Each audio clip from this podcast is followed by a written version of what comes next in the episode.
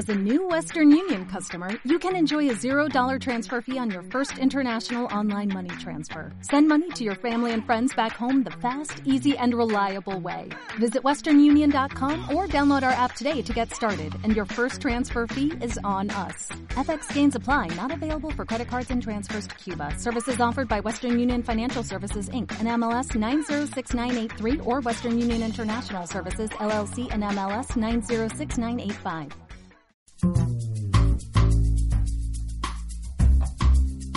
Abrimos la puerta para intentar hacer este mundo un lugar más humano e impersonal. Aquí comienza Los Silencios de Elan.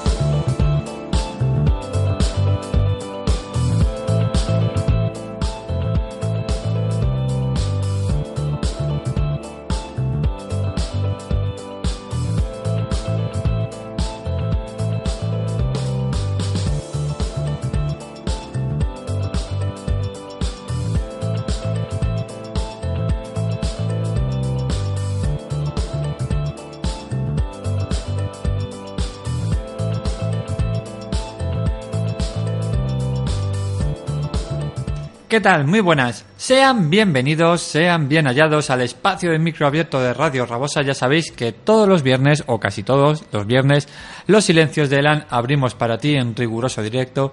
Viernes de 4 a 5, la repetición también aquí en, en la 87.5 en la radio local de Almácera, en la radio Rabosa, en la radio local aquí del pueblo del municipio de Almácera, los domingos de 2 a 3 de la tarde.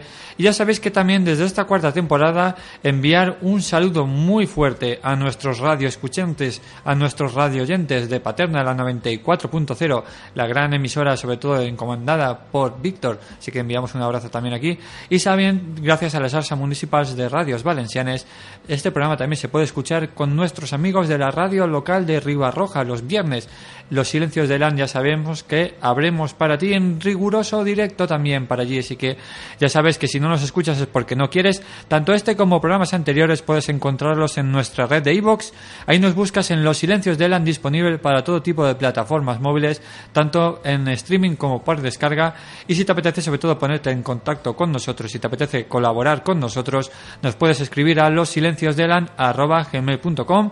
Sin más, recibe un saludo de quien te habla, de Ángel Ballesteros. Como siempre empezamos recomendándote una canción de nuestra playlist de los recomendados, disponible también en Spotify. Bienvenidos.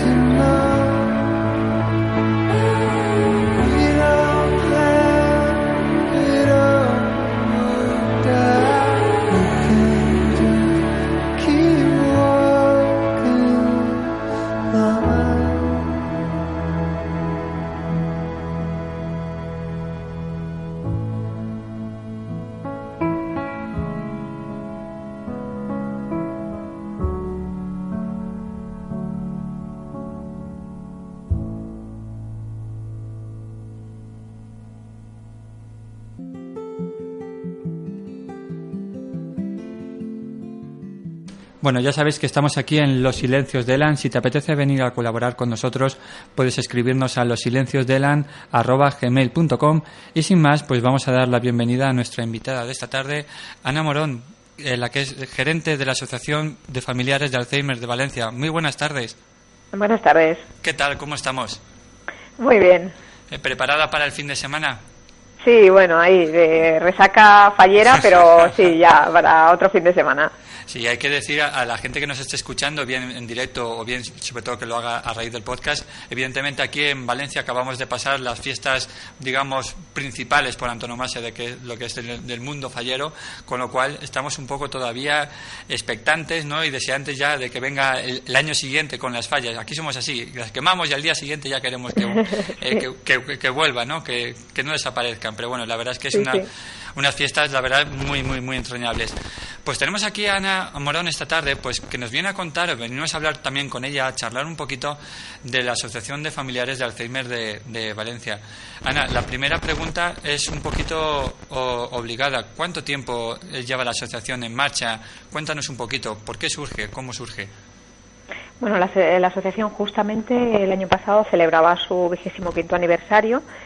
Eh, bueno, son 25 años de trayectoria. Comenzó pues con un pequeño grupo de familiares que les eh, diagnosticaron en ese momento a sus mm, familias, a sus eh, enfermos, la enfermedad de Alzheimer muy desconocida. y bueno pues se agruparon para intentar buscar pues eh, soluciones ayudas estrategias y sobre todo para para bueno pues para contarse entre ellos lo- los problemas que iban surgiendo en ese momento no había gran respuesta a nivel sanitario eh, apenas había fármacos a nivel social no se conocía y no se entendía la enfermedad incluso a nivel familiar se escondía porque se entendía pues que era como algún tipo de, de locura. En todos estos años, afortunadamente, esta, situ- esta situación ha ido cambiando, la enfermedad se ha normalizado, la sensibilización social ha aumentado y a nivel de fármacos, pues bueno, aunque no, no, no se ha conseguido lo que nos gustaría, bueno, sí que hay algún fármaco que ralentiza un poco el proceso degenerativo y bueno, pues eh, sobre todo nos mantiene en constante esperanza de que la investigación al final eh, consiga, bueno, pues eh, concluir con algún con algún resultado positivo y con alguna curación para, para esta enfermedad. Ana, yo muchas veces también, a, raíz sobre todo, ya no solamente de- de- del programa de radio que, que se realiza ¿no? en esta cuarta temporada, ya que estamos aquí en la radio local, pero sí que es verdad que llega un momento en que, al menos me da la sensación, como personal sanitario, que esto va un poquito, va por, por rachas, ¿no? Por modas. En su día eh, estaba, o sea, pasamos aquí de enfermedades, mm, por ejemplo, el Alzheimer, hubo una temporada en la cual pues incidió mucho, sobre todo también en los medios de comunicación, en tema de investigación y demás, de repente, de golpe y de repente desaparece. Lo mismo pasa con el cáncer, el cáncer de mama. Está siempre ahí un momento auge, luego desaparece, luego viene otro tipo de enfermedad, la piel de mariposa, la ELA, etcétera. Y vamos así un poco eh, dando pinceladas, pero no acabando un poco de profundizar quizá en la, en la, ya no solamente en la, en la cura, sino sobre todo también en la investigación, ¿no? De por qué surge este tipo de enfermedades o, por qué evoluciona de esta manera. Bueno, yo de lo que te puedo hablar es de la, la patología que, que más conocemos, que es la enfermedad de Alzheimer Evidentemente creemos que se está destinando recursos a tanto humanos como económicos a la investigación. Eh, sin embargo, no deja de ser menos cierto que, esos recursos son insuficientes. Llevamos muchos años con esta patología y apenas se ha encontrado un fármaco que realmente sea eficaz para frenar la enfermedad. Ya no digo para curarla, tan solo para, para frenarla. También es cierto que el cerebro es uno de los órganos más complejos eh, del cuerpo humano, entonces adentrarnos en lo que está pasando eh, y qué es lo que provoca eh, este tipo de demencia es muy complicado. Nosotros confiamos, como decía antes, en que la investigación al final, bueno, pues consiga lo que todos estamos esperando. Pero es verdad que, que esto es, un, es muy lento, la investigación es muy lenta. Cuando se cree que algo funciona porque ha dado resultado ya en animales, luego se prueba en humanos y no es igual de efectivo.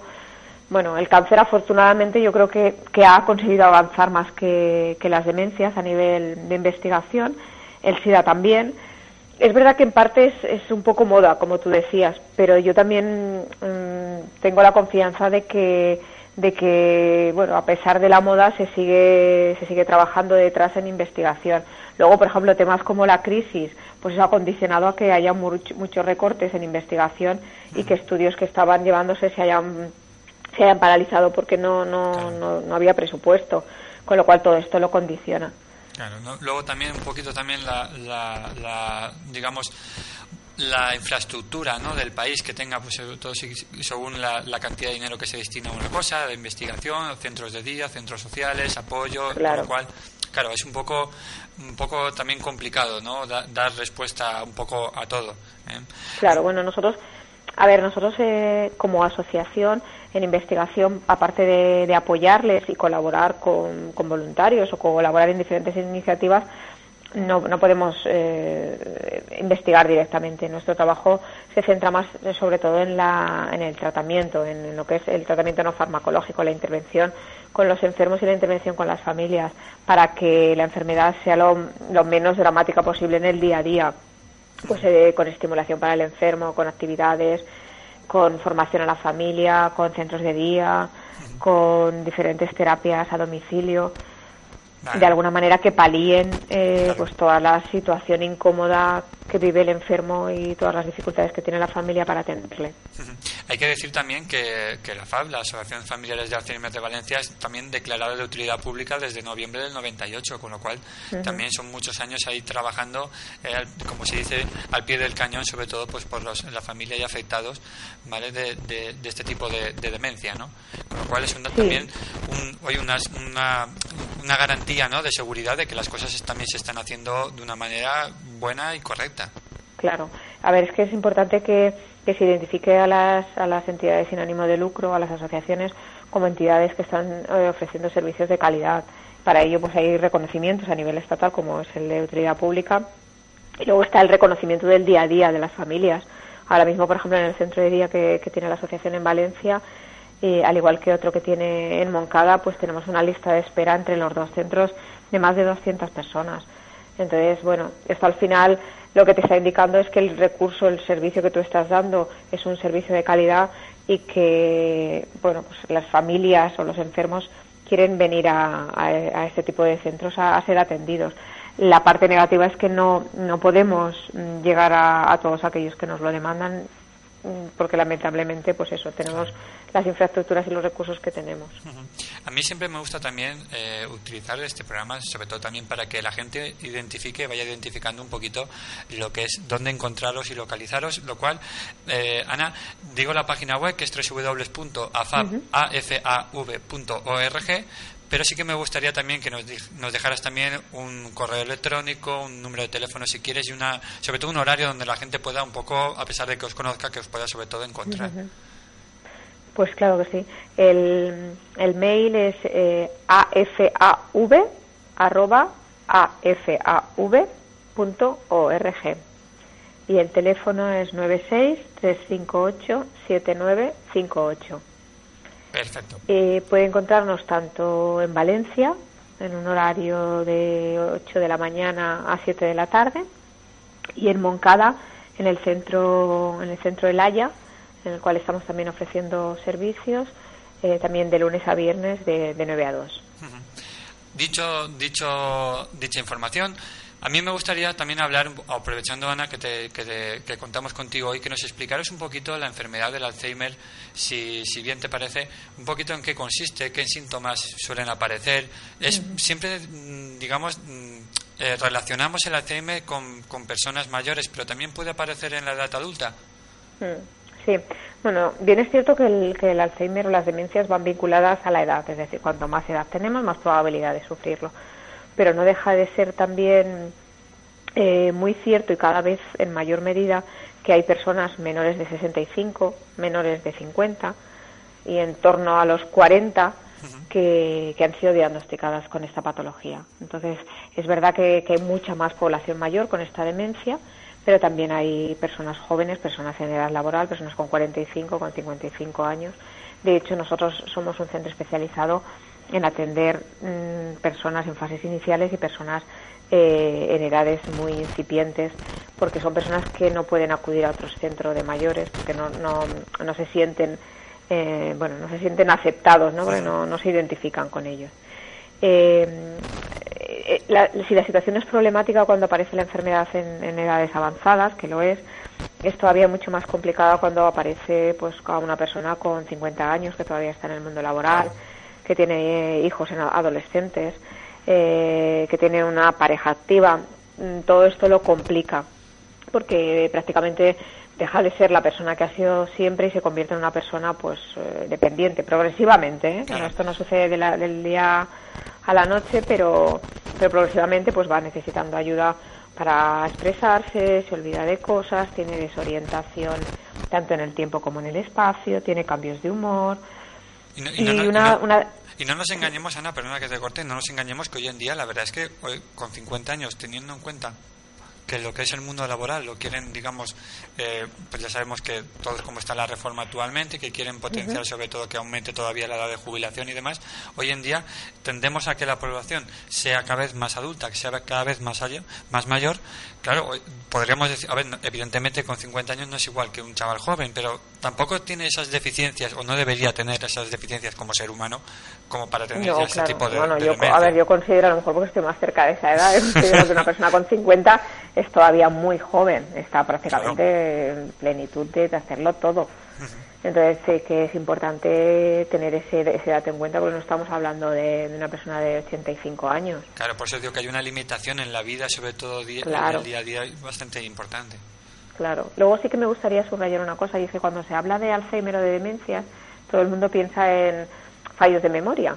Y entonces aquí sí que nosotros subrayamos siempre que no es enfermedad de Alzheimer, porque si yo termino de explicar, eh, bueno, pues eso que estamos hablando ahora, la sintomatología, pues a lo mejor muchas de las personas que nos están escuchando van a pensar, ostras, pues yo también pierdo la memoria, yo también voy a la cocina y no sé a qué he ido, bajo al supermercado y me olvido aquello que, que más necesitaba. Bueno, pues todo eso no es enfermedad de Alzheimer. No, no- no queremos una alarma social. Efectivamente, o sea, porque, porque pérdidas de memoria tenemos todos, pérdidas de memoria asociadas a la edad tenemos, bueno, tienen todas las personas mayores, igual que envejece nuestra piel y nos salen canas, pues también nuestra memoria se deteriora. Y eso no quiere decir en ningún momento que vayamos a tener una demencia o Alzheimer.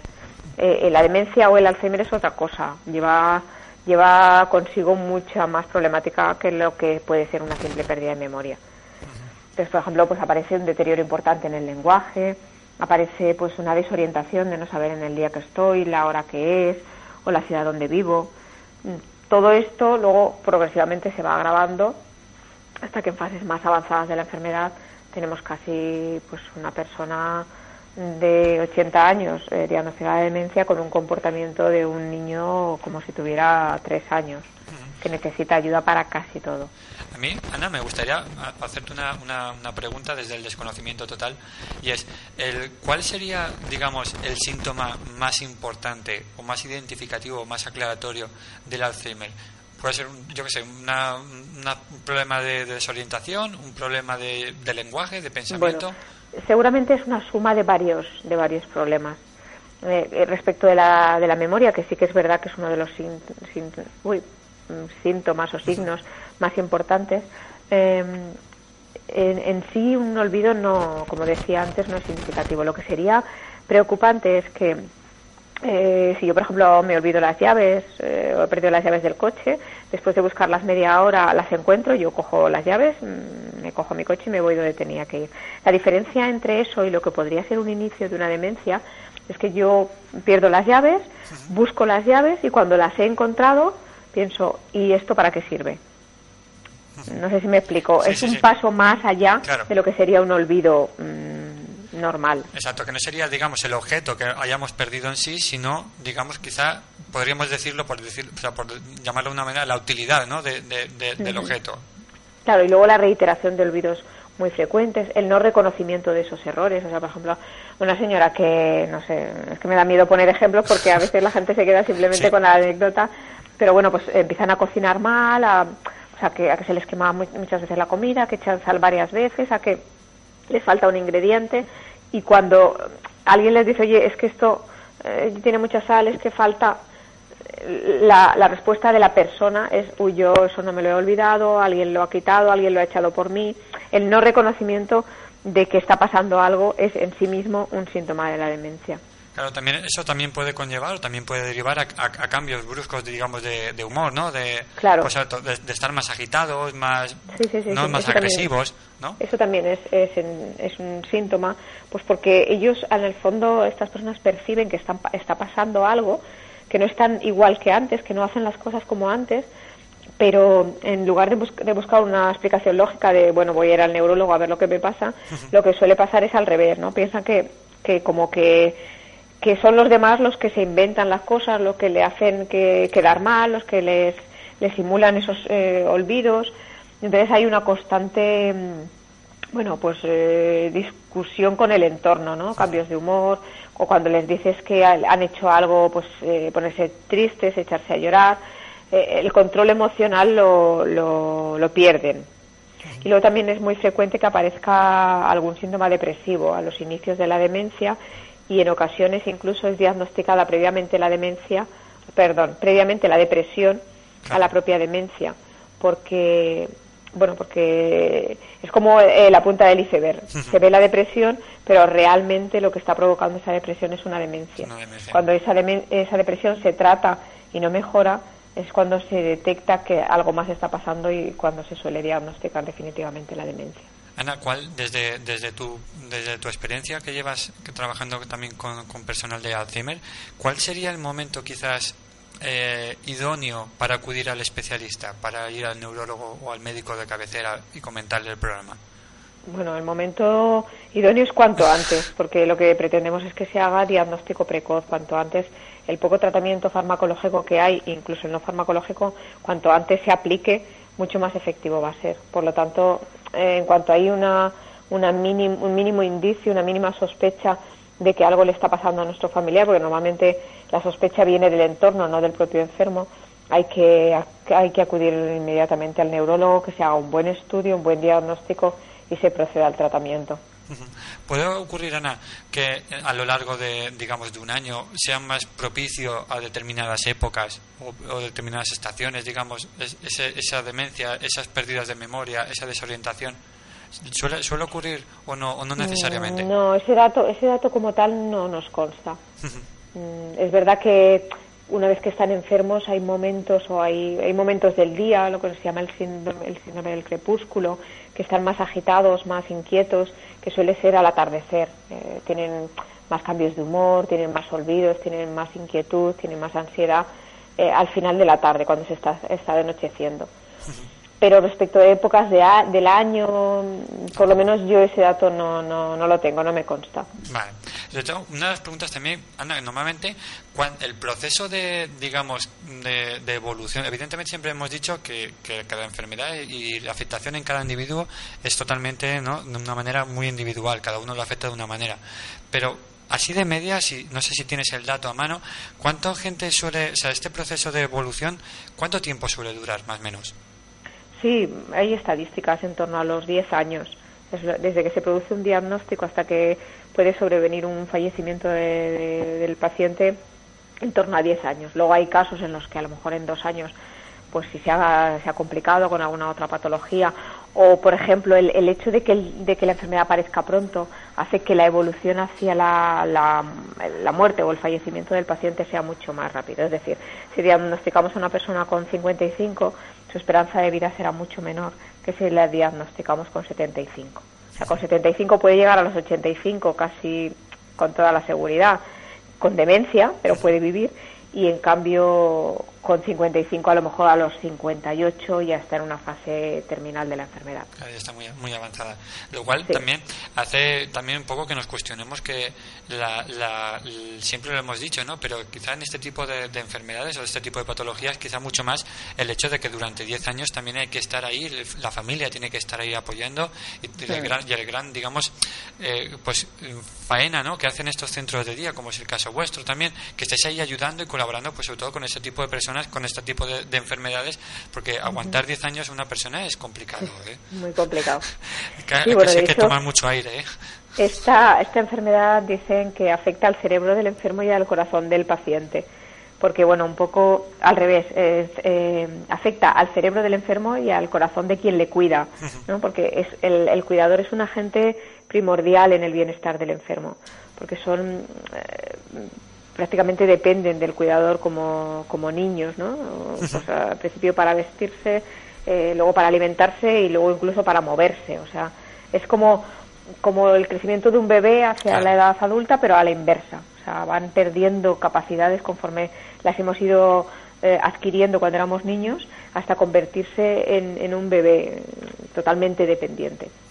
Pues yo digo que, que hay que respirar hondo y, y sobre Sí. todo... Ay, lo ofrecer- decías por las familias. Sí, de también hecho, lo bueno, las- mucho. Sí, sí, sí, sí, dime, las, dime. las asociaciones, eh, si tenemos que hacer hincapié en algún punto, mm, nos, esforzar, nos esforzamos por hacerlo de cara al cuidador. Es decir, para nosotros es fundamental que el cuidador y la familia esté bien porque de esa manera atenderán bien al paciente.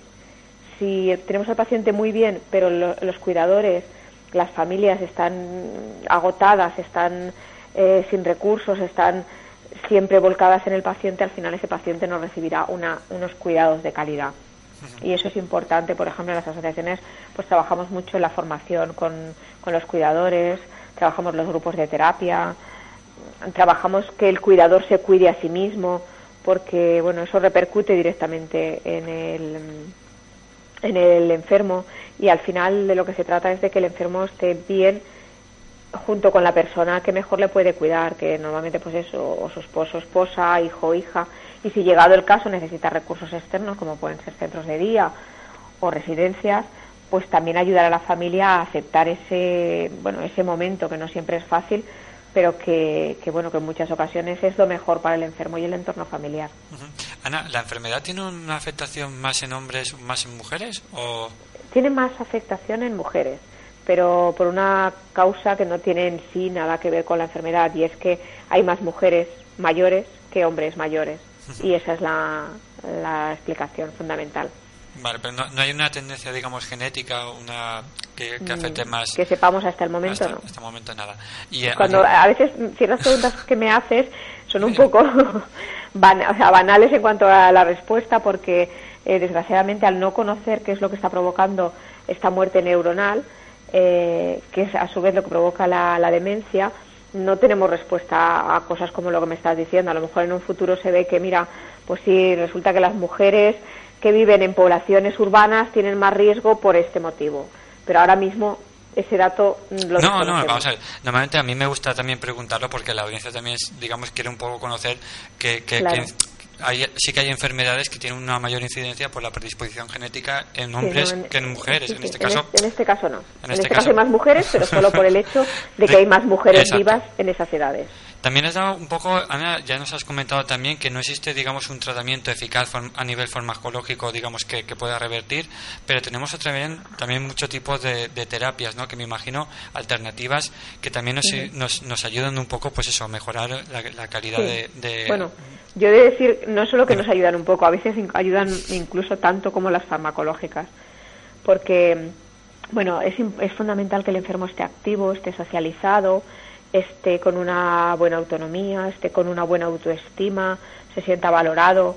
Y para todo eso nos parece fundamental pues lo que son las terapias como la estimulación cognitiva, la rehabilitación física, la musicoterapia, la terapia ocupacional, la terapia con animales todas aquellas terapias que de alguna manera puedan aportar un valor añadido a, a la- las actividades del paciente. No todas sirven con todos los pacientes. Hay pacientes que a lo mejor la terapia con animales no les gusta y hay que adaptar esas terapias a la individualidad de- del paciente y con eso intentar sacar el máximo rendimiento. O sea, que el paciente esté activo, que esté trabajando mentalmente al nivel que pueda, ¿eh? sin exigirle más de lo que pueda, pero siempre que esté, pues eso, con, con su cerebro abierto, con su cerebro eh, activo y con su cerebro en positivo.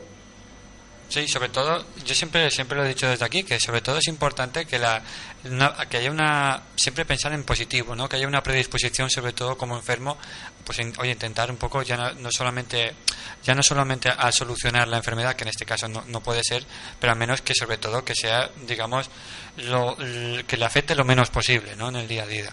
Claro, de hecho nosotros siempre desde la Asociación de Valencia hemos intentado buscar el enfoque, mm, pues eso, menos dramático de la enfermedad, sin obviar, sin obviar, y lo subrayo, que, que la enfermedad es muy dura, ¿eh? tanto para el enfermo como para la familia. Pero pensamos que los- el enfermo, eh, sobre todo en las fases iniciales y moderadas, todavía puede hacer muchas cosas, muchas cosas positivas, puede divertirse, puede hacer cosas en familia, puede salir, puede incluso viajar. De hecho, nosotros tenemos una iniciativa ya hace siete años que se llama el Coro Les Veus de la Memoria. Es un coro compuesto únicamente por enfermos de Alzheimer y un coro que ha dado conciertos no solo en la comunidad valenciana, sino incluso nos hemos permitido viajar a Madrid y dar un concierto en presencia de la reina, la reina Doña Sofía. Con lo cual para ellos es un reto, pero también es una, una dosis de adrenalina y de motivación impresionantes. Y además eh, han conseguido con este con esta actividad aprender, o sea, cantar no solo canciones de su pasado emocional que ya las tenían ahí en su cerebro, sino aprender canciones nuevas cuando este reto de aprender cosas nuevas es muy complicado en ellos. Y acabamos de hacer una apuesta con el grupo de rock Seguridad Social este mes de septiembre pasado, en el que hemos dado un macro concierto de más de 5.000 personas en la Plaza del Ayuntamiento junto con el con el grupo de Seguridad Social, Hay que decir que cantando también la canción de Chiquilla, o sea que sí, sí, es un punto. Hay que decir también que, que también tiene unas o sea, tiene unas fotografías en la página web, también en la, en la, en la falla también de Cuba, Puerto Rico, eh, que estoy Sí. viendo actualmente. Oye, muy cariñosa la foto, ¿eh? Sí, sí, sí, sí. Bueno, tenemos, la verdad es que contamos en este momento con el apoyo de la sociedad valenciana y bueno, ese es un, una de las muestras. Eh, el mundo fallero en sus diferentes ámbitos eh, se ha mostrado siempre muy receptivo y muy solidario con la enfermedad de Alzheimer, con los enfermos y el último acto que tuvimos eh, hace menos de bueno menos de dos semanas es que estuvimos dando un pequeño concierto en, una- en uno de los casales en la precisamente en la falla Cuba Puerto Rico que además hicieron acciones solidarias para y benéficas para nuestra entidad y que de alguna manera pues bueno lo que lo que al final queríamos era pues vincular el mundo fallero y la fiesta a un sector que lo estaba pasando no tan bien como son los enfermos de Alzheimer y, y que entre todos bueno pues seamos capaces primero de solidarizarnos y después de, de vivir también momentos de alegría con los enfermos Claro. Pues ya, ya- ya decimos que también tienen toda la, toda la información en la, en la web, hablando sobre todo también Claro. con musicoterapia. A mí hay una cosa también me llama mucho la atención, que es la terapia con la Xbox, con el ordenador. También, ¿eh? sí, porque cada vez, cada vez las personas que están empezando a enfermar eh, de Alzheimer o de demencia son personas que están mucho más inmersas en el mundo tecnológico y que ya aceptan cualquier tipo de terapia vía la tablet, vía internet, el teléfono móvil, entonces bueno, pues y la Wii o la Xbox, entonces esos recursos evidentemente los estamos utilizando y además les les encantan, ¿eh?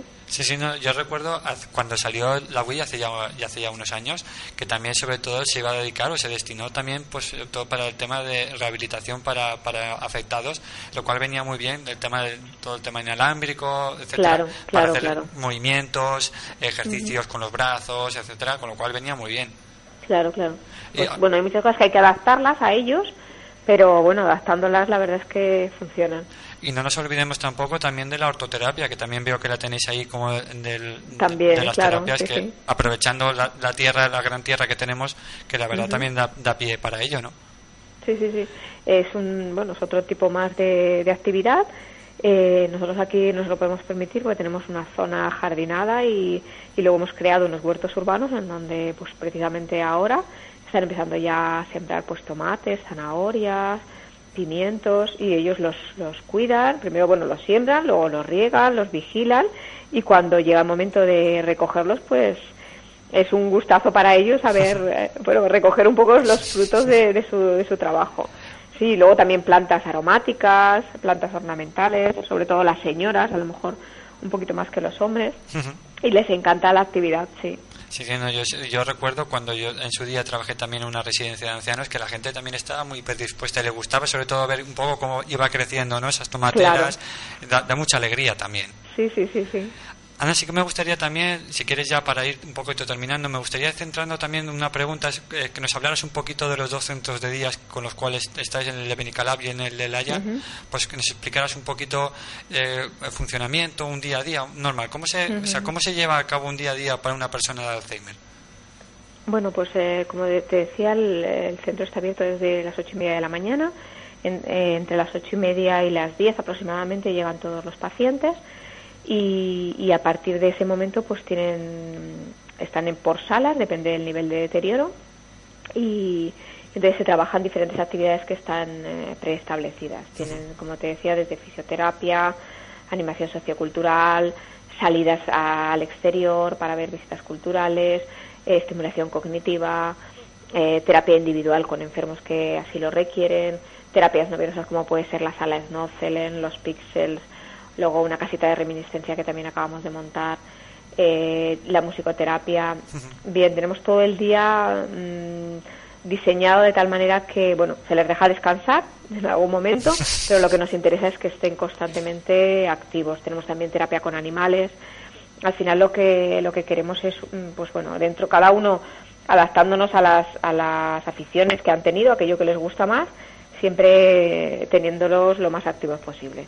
Eso en el centro de Valencia, que estamos hasta las siete y media. En el centro de Moncada, actualmente, eh, con el mismo, el mismo patrón de actividades y el mismo perfil de usuarios, pero lo tenemos únicamente abierto por la mañana, de 9 a una y media.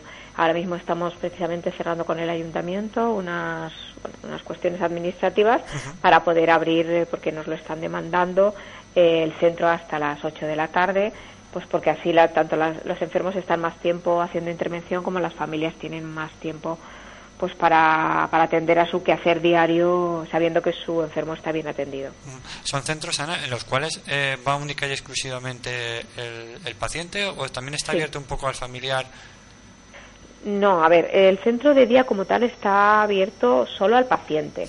Otra cosa es que luego el familiar requiera otro tipo de intervención, pues apoyo psicológico, asesoramiento jurídico, eh, eh, formación, mm, grupos Sí, no. de terapia. Para ellos sí que hay esas actividades, pero no compartiendo mm, el mismo espacio con los enfermos. Los enfermos están en unas aulas y los familiares o los cuidadores estarían en otras. ¿Cuánta gente, cuánta población normalmente acoge cada, cada, cada centro? Pues el centro de Valencia eh, viene a prestar servicio mensualmente a unas 125 personas y el, cien- el centro de Moncada a unas 35 40. Claro, no, son- también son muchas personas, ¿eh? se dice, que se dice pronto. Bueno, son muchas, si lo ves así, pero son muchas otras las que desgraciadamente están queriendo venir y no pueden. Eh, ya me imagino que un poco siempre a uno le queda un poco la sensación, Claro, ¿no? Las ganas el de no poder impotencia, dar exacto. respuesta a todas esas familias que, que la están necesitando también. Pero bueno, desgraciadamente, pues bueno, no podemos llegar a más, nos gustaría, pero Por eso Estamos haciendo lo que podemos Claro, y, no. Por eso también es con eso nos importa- tenemos que quedar, sí. también es importante, Ana, un poco que la gente se conciencie ¿no? un poquito en el tema del voluntariado, el tema de los donativos. Por eso también nos gusta desde este programa un poquito apoyar ¿no? y colaborar. Y sí que nos gustaría, Ana, también que nos dijeras, que nos explicaras aquí a la audiencia también cómo podemos ayudar un poquito a colaborar con, con vosotros, cómo lo podemos hacer si, si existe el voluntariado, los donativos. Claro. Sí, sí, tenemos un, programa de voluntariado tanto aquí en, en Valencia como en el centro de Moncada. Y bueno, pues los voluntarios nos prestan su tiempo, cada uno en la medida de lo que puede, eh, ayudándonos en las actividades del centro, en el coro, en los domicilios y bueno, esa es una, una de las vías. La otra vía, para quien a lo mejor no disponga de tanto tiempo, pues es eh, también con aportaciones económicas. Para ello también en- entrando en la página web, pues hay un número de cuenta que aquellas personas que quieran colaborar eh, pues con alguna donación, que la donación puede ser desde un euro hasta lo que cada uno quiera. Para nosotros siempre es eh, bueno pues un apoyo porque porque bueno al final son muchos los recursos que necesitas para atender a estas personas. Claro, siempre decimos desde aquí que eh, evidentemente es importante el que no esto no significa una obligación de hacerlo todos los meses, que es decir que también se puede colaborar de manera puntual en algún momento determinado. Claro, claro. Sí, sí, sí, sí, por supuesto. Bueno, tú puedes inscribirte como socio como socio colaborador, que son 40 euros al año, pero también puedes, como te decía, simplemente hacer un donativo puntual de un euro o de 50 o de 300. O sea, eso es muy libre y, y por supuesto, cualquiera, cualquiera de esas opciones es, es agradecida y bienvenida. Y las dos últimas preguntas, Yana, para, para terminar, es la primera, la, hacerte el, ¿Cuáles son las próximas, digamos, actividades en las cuales podemos encontrar a, la Asociación de Familiares de Alzheimer en Valencia, así a nivel social, que, que podamos, eh, digamos, conectar con vosotros? No sé si tenéis en breve. Pues eh, mira, dos actividades, una con fecha ya cerrada, que es el día 5 de abril, en el que vamos a participar en una jornada que ha organizado la Sociedad de Cuidados Paliativos de la Comunidad Valenciana en el Colegio de Médicos, en el que vamos a participar en una charla sobre los cuidados paliativos en pacientes en, en estadios ya muy avanzados, cómo apoyar a la familia y cómo ayudar al paciente en esos momentos finales de la enfermedad. Esa es una de las actividades y la otra eh, va a ser la presentación de un libro en FNAC de un cuento sobre, sobre Alzheimer. Para esta todavía no tenemos fecha, pero probablemente sea para finales de abril. Y un poco con ello lo que queremos es, bueno, pues eh, apostar por un instrumento que acerque la enfermedad hacia los más pequeños, los niños, los adolescentes, que, que entiendan que, bueno, que hay gentes hay gente con este problema que a veces incluso están cerca, cercano a ellos, que pueden ser sus abuelitos, un vecino, y que sepan lo que, lo que es, en qué consi- consiste, para que de alguna manera no se alejen de la enfermedad, sino que al revés le ayuden. De cual invitamos también a la gente que esté activa un poquito en las redes sociales, eh, que, claro, vayan- que os claro, vayan sí, sí, siguiendo. porque a través de la página web y el Facebook todo esto se, se, va, se va comunicando. Y ya la última, que es la última pregunta, para mí siempre es la más personal, la que os pongo un poco quizá en, en un compromiso, y es que nos contaras, Ana, a, tu, a, a nivel de experiencia personal, cuál es la mayor gratificación que te ha supuesto el estar un poquito eh, compartiendo tu tiempo, en este caso porque es tu trabajo, me imagino que también, sobre todo es eso, que nos cuentes un poco la experiencia personal, esa gratificación, ¿qué te llevas tú de aquí? Bueno, yo llevo 20 años trabajando en esta entidad y bueno, he pasado por diferentes mm, actividades o ejercicios o trabajos dentro de dentro de la casa y bueno, yo soy psicóloga, he trabajado con pacientes, he trabajado mucho con familias y ahora estoy haciendo una labor a lo mejor menos menos gratificante para mí que es la gestión. Yo me quedaría con el apoyo a familias. eh, el poder transmitir a las familias pequeñas estrategias, pequeños consejos, eh, pequeñas soluciones al día a día que a veces para ellos son un abismo y que se solucionan con, con pequeñas cosas. eh, eso para mí es muy gratificante. Yo siempre les decía a las familias que la solución con mayúsculas no existe en esta enfermedad porque la solución con mayúsculas sería la curación. Pero sí que existen las soluciones y que son eh, bueno pues eso los pequeños mm, recursos los pequeños las pequeñas estrategias a las cosas del día a día y que esas pequeñas cosas son al final lo que nos facilita la vida diaria y lo que mm, bueno lo que nos permite tener mayor calidad de vida con nuestros pacientes. Pues y mi experiencia, pues bueno, al final es una suma de muchos años, de, bueno, muchas situaciones, a veces complicadas también, porque la entidad, al ser una ONG, ha pasado por momentos difíciles, pero yo creo que el balance final es muy positivo y al final te llevas a casa eh, pues el apoyo que has podido prestar a, a familias que están en, en una situación delicada y difícil. No, y que eso en el fondo siempre lo decimos desde aquí, que siempre llena mucho más, llena mucho el corazoncito y eso es lo que te da un poco de energía ¿no? y, y alegría de seguir trabajando, ¿no? de seguir Claro. invirtiendo tu tiempo también. Claro. Pues Ana Morón, gerente, directora de la Asociación Familiares de Alzheimer de Valencia, muchísimas gracias por estar hoy aquí Gracias con nosotros. La verdad es que te invitamos, sobre todo cuando queráis eh, promocionar lo de los libros, etcétera. Aquí estamos, eh, tu puerta abierta para lo que necesitéis. De acuerdo, pues muchísimas gracias. Un abrazo muy fuerte, Ana. Un abrazo, hasta luego. Hasta luego.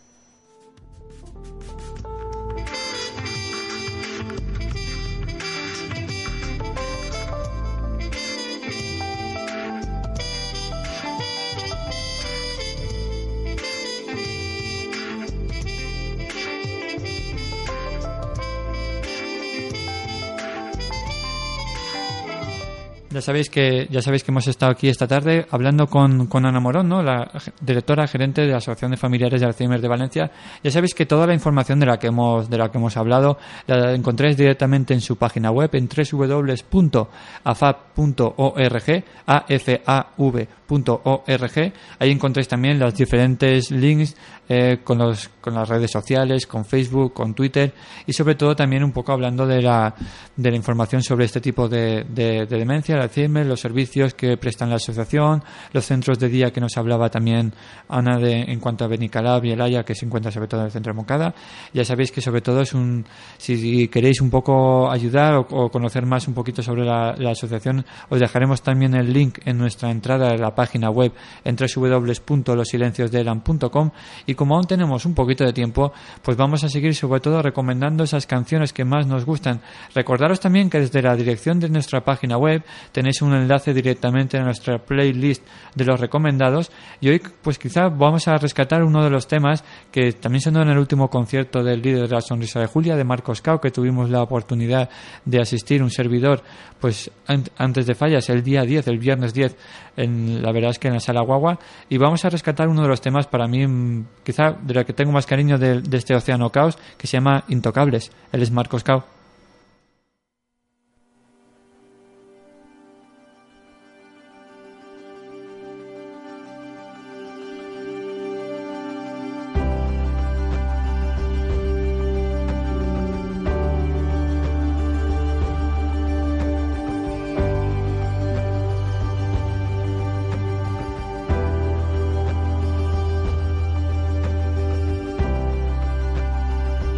Puedo verte